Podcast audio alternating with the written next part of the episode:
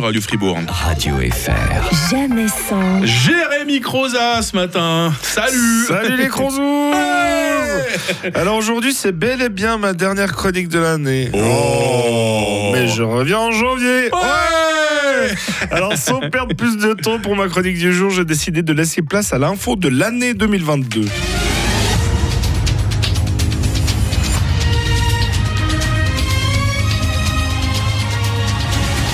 Madame, Monsieur, bonjour. Nous arrivons à la fin de 2022. On souhaite une bonne fête à l'Argentine qui a remporté la Coupe du Monde des droits de l'homme euh, de football.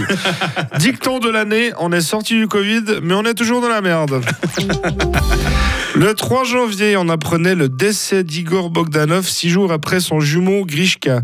D'après les médias, c'était dû au Covid, mais d'après nos sources, c'était une partie de Je te tiens, tu te tiens qui aurait mal tourné.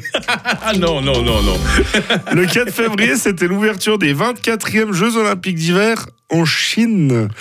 Et on a appris que même si le réchauffement climatique fait disparaître la neige, on pourra toujours skier grâce à la neige artificielle. Le 24 février, euh, j'ai de la peine, hein, c'est ma dernière. C'est l'émotion. Hein. Ouais. Le 24 février, Vladimir Poutine déclarait la guerre à l'Ukraine. Alors on savait que cela allait être dramatique et on aurait préféré qu'il déclare la guerre aux cheveux cassés et aux pointes sèches. Le 27 mars, c'était la 94e cérémonie des Oscars à Los Angeles et c'est là que Will Smith est monté sur scène pour envoyer une monstre tarte au présentateur Chris Rock.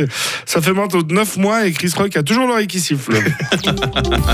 Le 10 avril, Éric Zemmour ne passait pas au second tour des élections présidentielles françaises. Ah bah il y a quand même eu des bonnes nouvelles en 2022. le 24 avril, Emmanuel Macron été réélu président de la République française avec le score de 58,5% des votes. C'est fou, hein 5 ans que tous les Français le détestent et plus de la moitié ont voté pour lui. C'est son anniversaire aujourd'hui. Hein.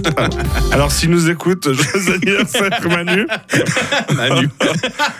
Le, le 26 juin, la Cour suprême des États-Unis révoquait le droit à l'avortement obtenu en 1973. Ouais, mais je pense que c'est Marty McFly qui a dû faire une connerie. Hein. Il va remonter dans sa DeLorean et arranger tout ça.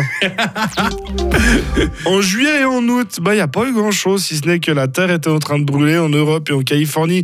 Plusieurs centaines de milliers d'hectares de forêt sont la proie des incendies. Mais bon, les gens étaient en vacances, donc on n'en a pas trop parlé non plus.